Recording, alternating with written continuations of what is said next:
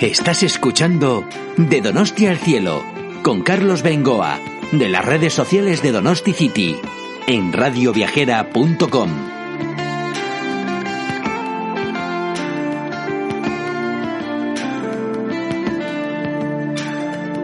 Amigos de Radio Viajera, bienvenidos a un nuevo podcast de las redes sociales de Donosti City, de Donosti al Cielo, que hoy pretende llevaros a hacer un recorrido a través de todos los parques de San Sebastián. Parques, grandes jardines, palacios, historias de reyes, especies vegetales que hasta los donostiarras pueden desconocer. En un día los podemos hacer todos. Es la base del capítulo número 3 de nuestro libro 20 rutas fascinantes por el País Vasco, que os invitamos a haceros con él, porque es la mejor forma, creo yo, de conocer todas las grandes bellezas que ofrece este territorio fantástico como es Guipúzcoa, Vizcaya, Álava, incluimos también Navarra y la parte de la costa vasco-francesa. 350 páginas hemos hecho con más de 200 fotografías de grandes autores y de una u otra forma recorréis hasta cerca de 400 lugares visitables. Pero hoy, como os digo, nos vamos a marchar a los parques de San Sebastián.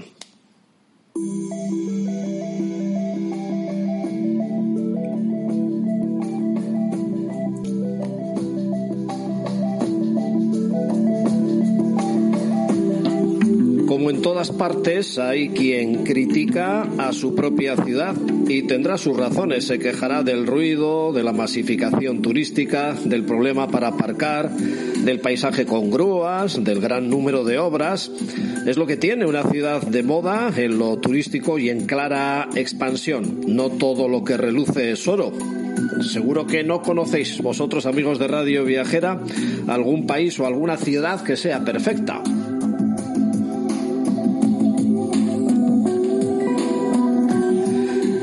Respetando cada opinión, ya me gustaría preguntar a quienes se quejan si conocen el recorrido que os propongo en este capítulo, si conocen su belleza, su historia, el nombre de alguna planta, de algún árbol y si me apuran el nombre del primero de los parques que señalamos, que es quizás el más desconocido. Apuntemos pues estos nombres. Amechagaña, Cristina Enea, Ayete, Miramar, Plaza de Guipúzcoa, Pájaros, Ardillas, Cisnes, Patos, Pavos Reales, Robles, Marrojos, Castaños, Abedules, Araucarias, Cipreses, Fresnos, Olmos, Secuoyas, Tilos, Sauces Llorones, Palmeras, Plátanos Tropicales, Cedro del Himalaya, Flores, Viveros, Praderas, Jacintos, Tulipanes, Estanques, Cascadas, Grutas, Jardines, Miradores, Palacios, Fuertes, Cráteres, Pasarelas, restos arqueológicos de hace 27.000 años. Duque de Mandas, Cristina Brunetti, María Cristina, Alfonso XII, Isabel II, Alfonso XIII, Ana Frank, Casa de la Paz y de los Derechos Humanos, Templete, Caballerizas, Torre de Cuentos, eh, Club del Bonsai.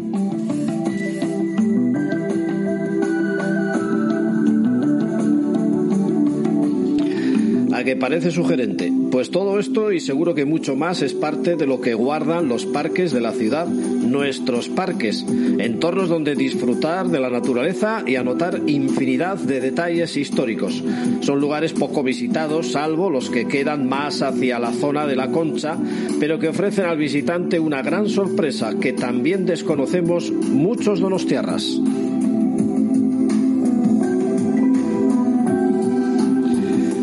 Sin embargo, ruido, taladradoras que rompen cemento para crear más cemento, túneles en la montaña para que pasen vagones, grúas gigantescas desafiando el viento cada día, levantando piedra a piedra edificios históricos que pocos recuerdan. También eso es San Sebastián, es el paso de la propia vida, las prisas de cada día, el atasco que me impide llegar a mi hora, el bus que se retrasa, el ruido de las excavadoras, la parte vieja llena de turistas, el puente del Cursal casi sin sitio para pasar en verano, las playas hasta la bandera con la marea alta. También esto es ciudad, faltaría más, pero ojo, madruga un domingo, sube a Urgul en solitario, Camina por la concha viendo salir el sol. Busca tu lugar en la ciudad para ver tu puesta de sol favorita. ¿Quieres desconectar? Hazlo.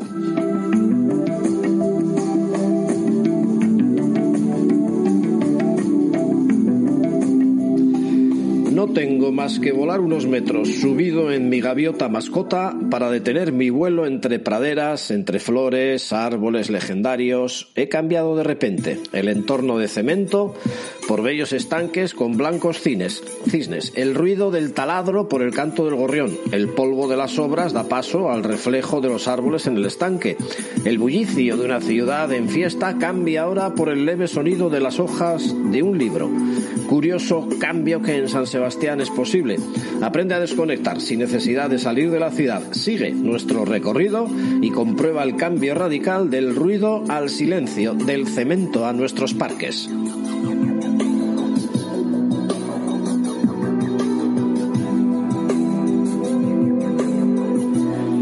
La concha se lleva y con razón todos los honores, pero hay zonas de San Sebastián que el explorarlas es un auténtico disfrute.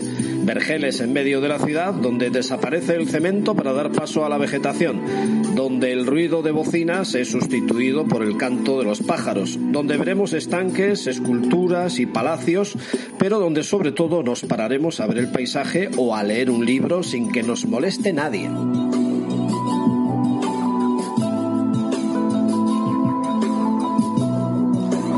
El recorrido que os propongo se olvida del coche y puede hacerse perfectamente en una jornada andando sin prisa. Cada cual acelerará o no en función de la época en la que nos encontremos por aquello de la luz. Es más, si el día es de buena temperatura, incluso recomendamos llevéis vuestra propia comida en una mochila para comer en el rincón que elijáis. Pasaremos por los cuatro grandes parques de Donostia y remataremos con uno más pequeño, referente de la vida cotidiana donostierra. Y no les va a defraudar la excursión que puede hacerse con pequeños. A primera hora de la mañana empezaremos por el olvidado Parque de Amechagaña, con un mirador de bellísimas vistas aéreas de la ciudad, con un fuerte digno de explorar y donde con suerte veremos ardillas. Desde allí, por riberas de Loyola, entraremos en el Parque de Cristina Enea, con su famoso estanque de cisnes, su pequeño palacio y su colección de secuoyas. Desde allí, y entre calles emblemáticas, subiremos al bellísimo Parque de Ayete, digno de un paseo pausado para bajar hasta el Parque de Miramar y su palacio con vistas a toda la bahía pero con una parte menos visible y que en realidad constituye la entrada principal. La Concha caminaremos hasta el centro de la ciudad para rematar la tarde en la plaza de Guipúzcoa y sus pequeños jardines llenos de plantas y con estanques de diminutas cascadas.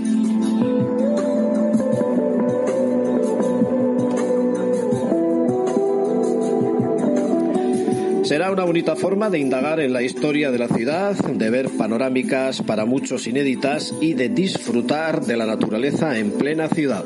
Es lo que tiene San Sebastián, una mezcla de urbanismo y naturaleza, un respeto al entorno y aunque en los últimos tiempos proliferan las siluetas de enormes grúas, hay parques que nos hacen olvidarlas y quizás sean los propios ciudadanos los que más se quejan del cemento o de las obras quienes desconozcan que existen parques donde disfrutar una tarde. Y es muy probable que más de uno de estos ciudadanos desconozca el nombre de algunos de sus parques. Para dar más significado a la excursión, la empezaremos y terminaremos en dos lugares donde es protagonista uno de los apellidos ilustres de la ciudad, Ducase, cuya familia lleva los viveros de plantas que llevan su nombre, donde empezaremos a caminar y donde el jardinero francés Pierre Ducasse diseñara los jardines de la plaza de Guipúzcoa, este que remata la jornada y que, como en otros muchos lugares, también intervino como veremos.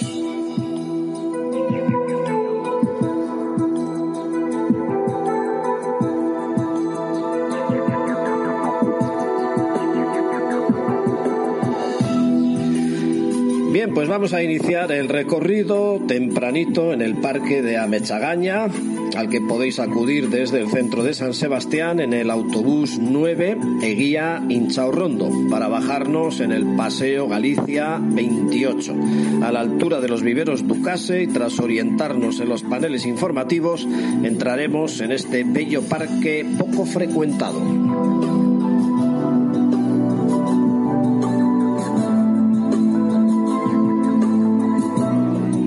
Este parque queda situado en una pequeña colina a 123 metros de altitud en la zona sur de la ciudad, dominando también los barrios de Loyola y Martutene. Entre los años 2007-2008, el Ayuntamiento de San Sebastián recuperó los terrenos y estableció un admirable parque diseñado por Lur Paisajista, que todos los donos tierras deben conocer y atraer hacia él a los visitantes que residan en la ciudad varios días. Este parque se desarrolla en un extenso y frondoso bosque donde destacan los robles y los marrojos de donde proviene su nombre, junto con otras especies como castaños y abedules, conformando una flora de reconocida riqueza que junto a las verdes praderas dibujan un relevante cuadro natural. En el momento oportuno del otoño, el escenario es muy colorista, con los tonos rojizos, amarillos y ocres, una sinfonía de luces y colores de las especies arbóreas. Es un parque que permite circular en bicicleta, actividad muy recomendable en San Sebastián. El recorrido lo iniciaremos por los caminos del lado izquierdo, donde iremos encontrando zonas de ocio y un parque infantil hasta llegar a la zona más alta, el conocido cráter, una amplia y ovalada hondonada donde se encontraron en el 2005 hasta 2.000 piezas arqueológicas de 27.000 años de antigüedad. Se calcula que enlazando las alamedas se pueden completar hasta 5 kilómetros y lo más recomendable es que cada cual diseñe su paseo. Pero ahora volvemos sobre nuestros pasos y de nuevo en los viveros cogemos la entrada de la derecha y en apenas 5 minutos en medio de un frondoso bosque llegaré a un gran mirador de la ciudad que me permite verla desde el sur y hacia el norte, una estampa poco habitual. Unos banquitos me invitan al descanso y a mi espalda veré trepar por el pequeño montículo un senderito que en cuatro pasos me deja en el desconocido Fuerte de Amechagaña.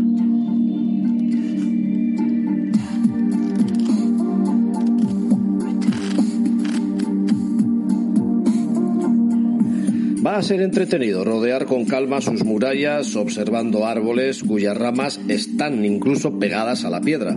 Fue el primer fuerte levantado en la Primera Guerra Carlista de 1838 por las tropas liberales para garantizar la defensa de la ciudad. Al terminar la guerra fue desmontado y derribado, siendo reconstruido en 1875 aprovechando sus ruinas. Consta de una planta irregular rodeado con un foso y en su interior se puede observar varios edificios, un cuartel de tres alturas, el polvorín y las cocinas. Finalizada la guerra, conservó una pequeña guarnición hasta 1891, siendo abandonado para servir como cantera para las casas de la zona. Vamos a regresar ahora hacia el mirador para ver una pista que desciende por abajo a través del paseo de Ubal y que me dejará en unos 10 minutos en el barrio de Loyola. Por si acaso, conviene preguntar el camino más corto. Estamos ahora en el barrio de Loyola y caminando por la margen del Urumea llegaré en unos 15 minutos muy tranquilos al barrio de Riberas de Loyola. Enseguida veré un puente llamativo que se ilumina a las noches y que cruza el río. Es el puente pasarela Miquel Laboa, que me deja en pleno parque de Cristina Enea, una joya de la ciudad en pleno centro. Un montículo rodeado por el propio Urumea en el meandro que traza en su salida hacia el mar.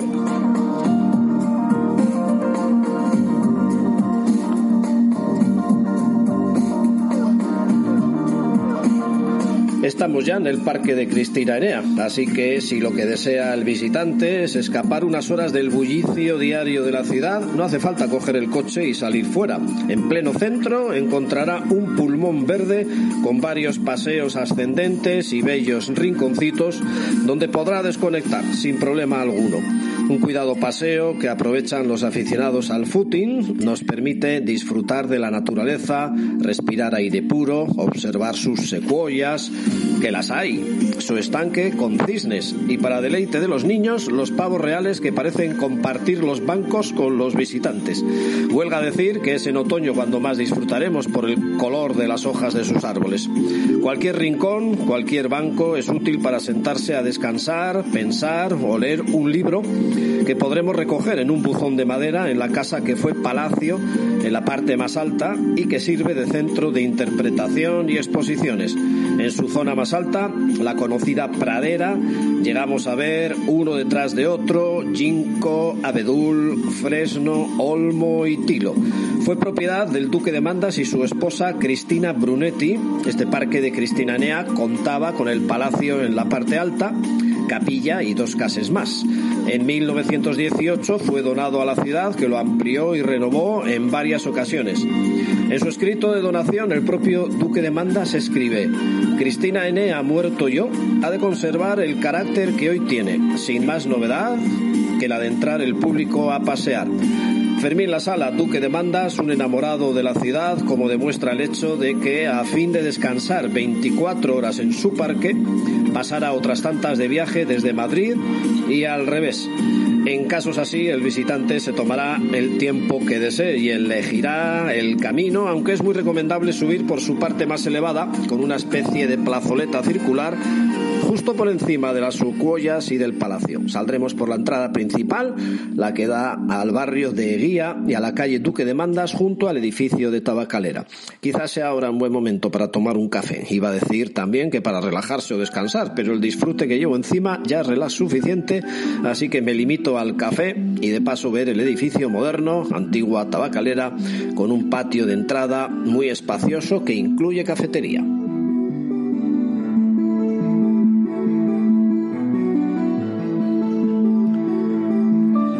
Desde ahí, por el pasadizo de Atocha, puede que escuchando todavía las voces y sonidos del viejo campo de fútbol, llegaré a la estación de autobuses y al puente más bello de la ciudad, el puente de María Cristina, que me llevará derecho hacia el Buen Pastor. Dejo esta gran catedral a mi derecha y por detrás de ella busco la calle Urbieta y más adelante el barrio de Morlands, al que llegaré en unos 15 minutos sin paradas desde el puente de María Cristina. Por si acaso, en pleno Morlands, pregunto por la entrada del parque de Ayete, al que tradicionalmente se llega desde arriba del parque y no desde aquí, la entrada gran olvidada de la ciudad, y me voy a llevar las lógicas sorpresas.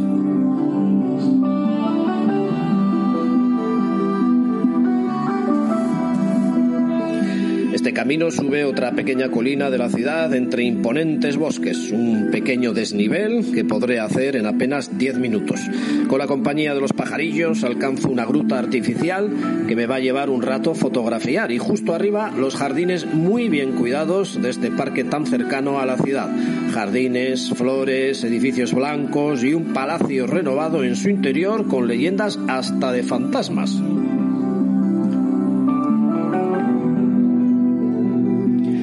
Es catalogado este edificio por el gobierno vasco como conjunto monumental. Es un bien cultural que comprende el palacio y sus jardines. Situado en un altozano, fue construido el palacio en el año 1878 por los duques de Bailén, con una serie de edificaciones que se visitan destinadas entonces a cocheras, cuadras y viviendas de servicio. Y a su alrededor, el jardinero Pierre Ducasse albergó estanques, grutas, cascadas, praderas verdes y jardines con una flora consistente en más de 100 especies diferentes de árboles y plantas.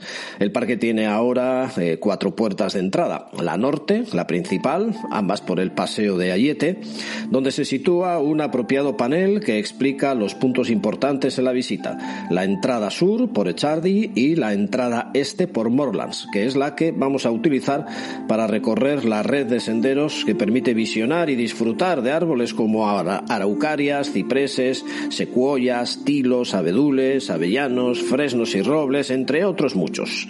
Aunque cada cual escoge sus senderos que circulan de un lado a otro, recomiendo la vía que sube por los estanques con tortugas y la gruta artificial con sus estalactitas y estalagmitas falsas. Es obra de Eugène Combaz, artesano de la rocalla. Desde ahí llegaremos a las campas eh, cimeras donde abundan los macizos de flores con narcisos, jacintos y tulipanes. Es un jardín romántico que enmarca como elemento principal el palacio con una dilatada historia. Se trata de una mansión neoclásica construida sobre un viejo caserío de la familia Ayet, de donde viene su nombre.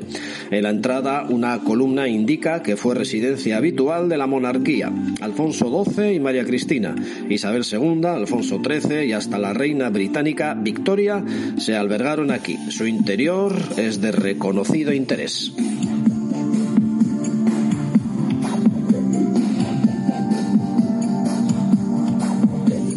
Actualmente el ayuntamiento es el propietario del parque y ha reconvertido el palacio en Casa de la Paz y de los Derechos Humanos. Se puede visitar también la subterránea y curiosa Casa de Cultura, el parque infantil, el kiosco con la zona de estancia, el templete, la Torre de los Cuentos, el Club Bonsai, todo ello entre arboledas, jardines y bosques y especialmente la escultura.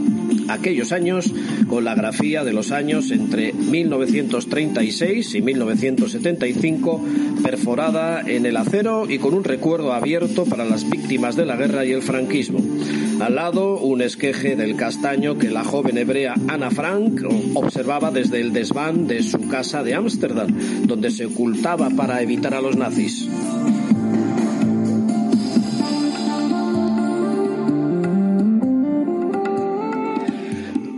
El parque es una memoria histórica que debe ser de encuentro obligado para los ciudadanos de otras comunidades o países que llegan a Donostia. Vamos a salir del parque hasta encontrar el Paseo Pío Baroja, que me va a bajar en 10 o 15 minutos hasta la misma entrada del barrio del Antiguo, junto a la playa de Ondarreta, donde encontraré la entrada al Palacio de Miramar con sus jardines y su parque, estampa obligada en la ciudad.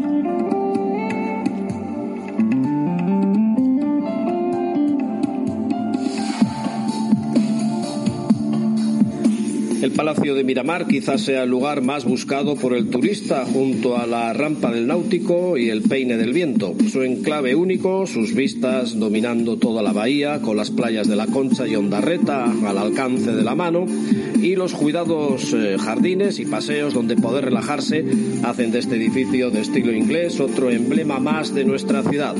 Ver desde aquí los fuegos artificiales, los amaneceres, las puestas de sol o cualquier temporal de olas es sencillamente fascinante. Este edificio fue un encargo de la reina María Cristina al arquitecto inglés Selden Warnum, que terminó en 1893, aunque en 1920 se le añadiera el pabellón del príncipe.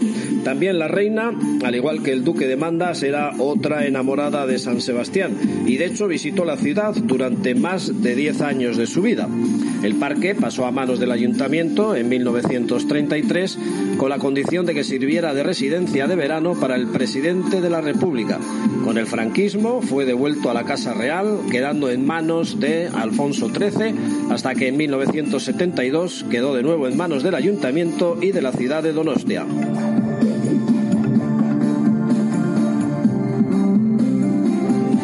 Es de estilo inglés, cottage, con elementos decorativos neogóticos, con zonas nobles como el salón blanco, salón de música, salón de madera, el petit salón, la biblioteca o el comedor real.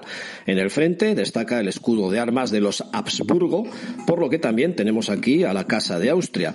Pocos placeres habrá como sentarse sobre la hierba de los jardines o alguno de los bancos viendo la bahía, Higueldo, la isla, Urgul y una ciudad abierta al mar y al mundo entero y conviene visitar su parte trasera, la que no da al mar, que en realidad es la entrada, aunque por aquello de las vistas a la concha quizás sea la menos frecuentada. Dejamos la vista, la visita y ya casi hemos terminado la excursión. Queda recorrer el paseo marítimo de la Concha a últimas horas de la tarde y si he calculado bien, el atardecer. Tras llegar a los jardines de Alder Dieder, busco entre calles el Palacio de la Diputación y su plaza, que forma un cuadrado en cuyo centro rematamos la jornada viendo el pequeño parque de la Plaza de Guipúzcoa.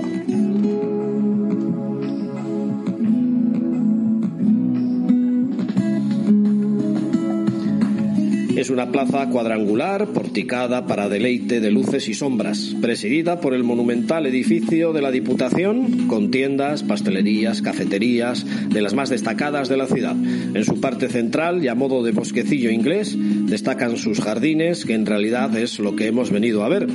Quizás eh, desconozcamos la abundancia de elementos a los que prestar atención.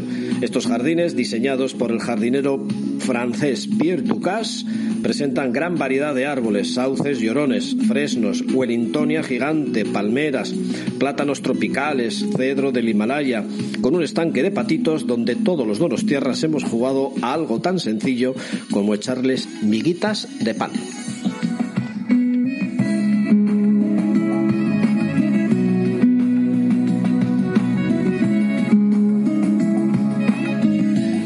Amigos, así hemos terminado un recorrido muy tranquilito, fuera del bullicio de la ciudad, conociendo algo que, insisto, hasta los propios donostiarras terminan por desconocer nuestros propios parques.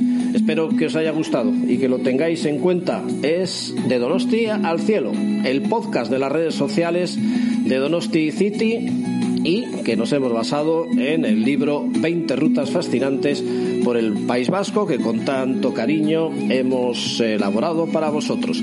Desde San Sebastián, un saludo de Carlos Bengoa. Agur.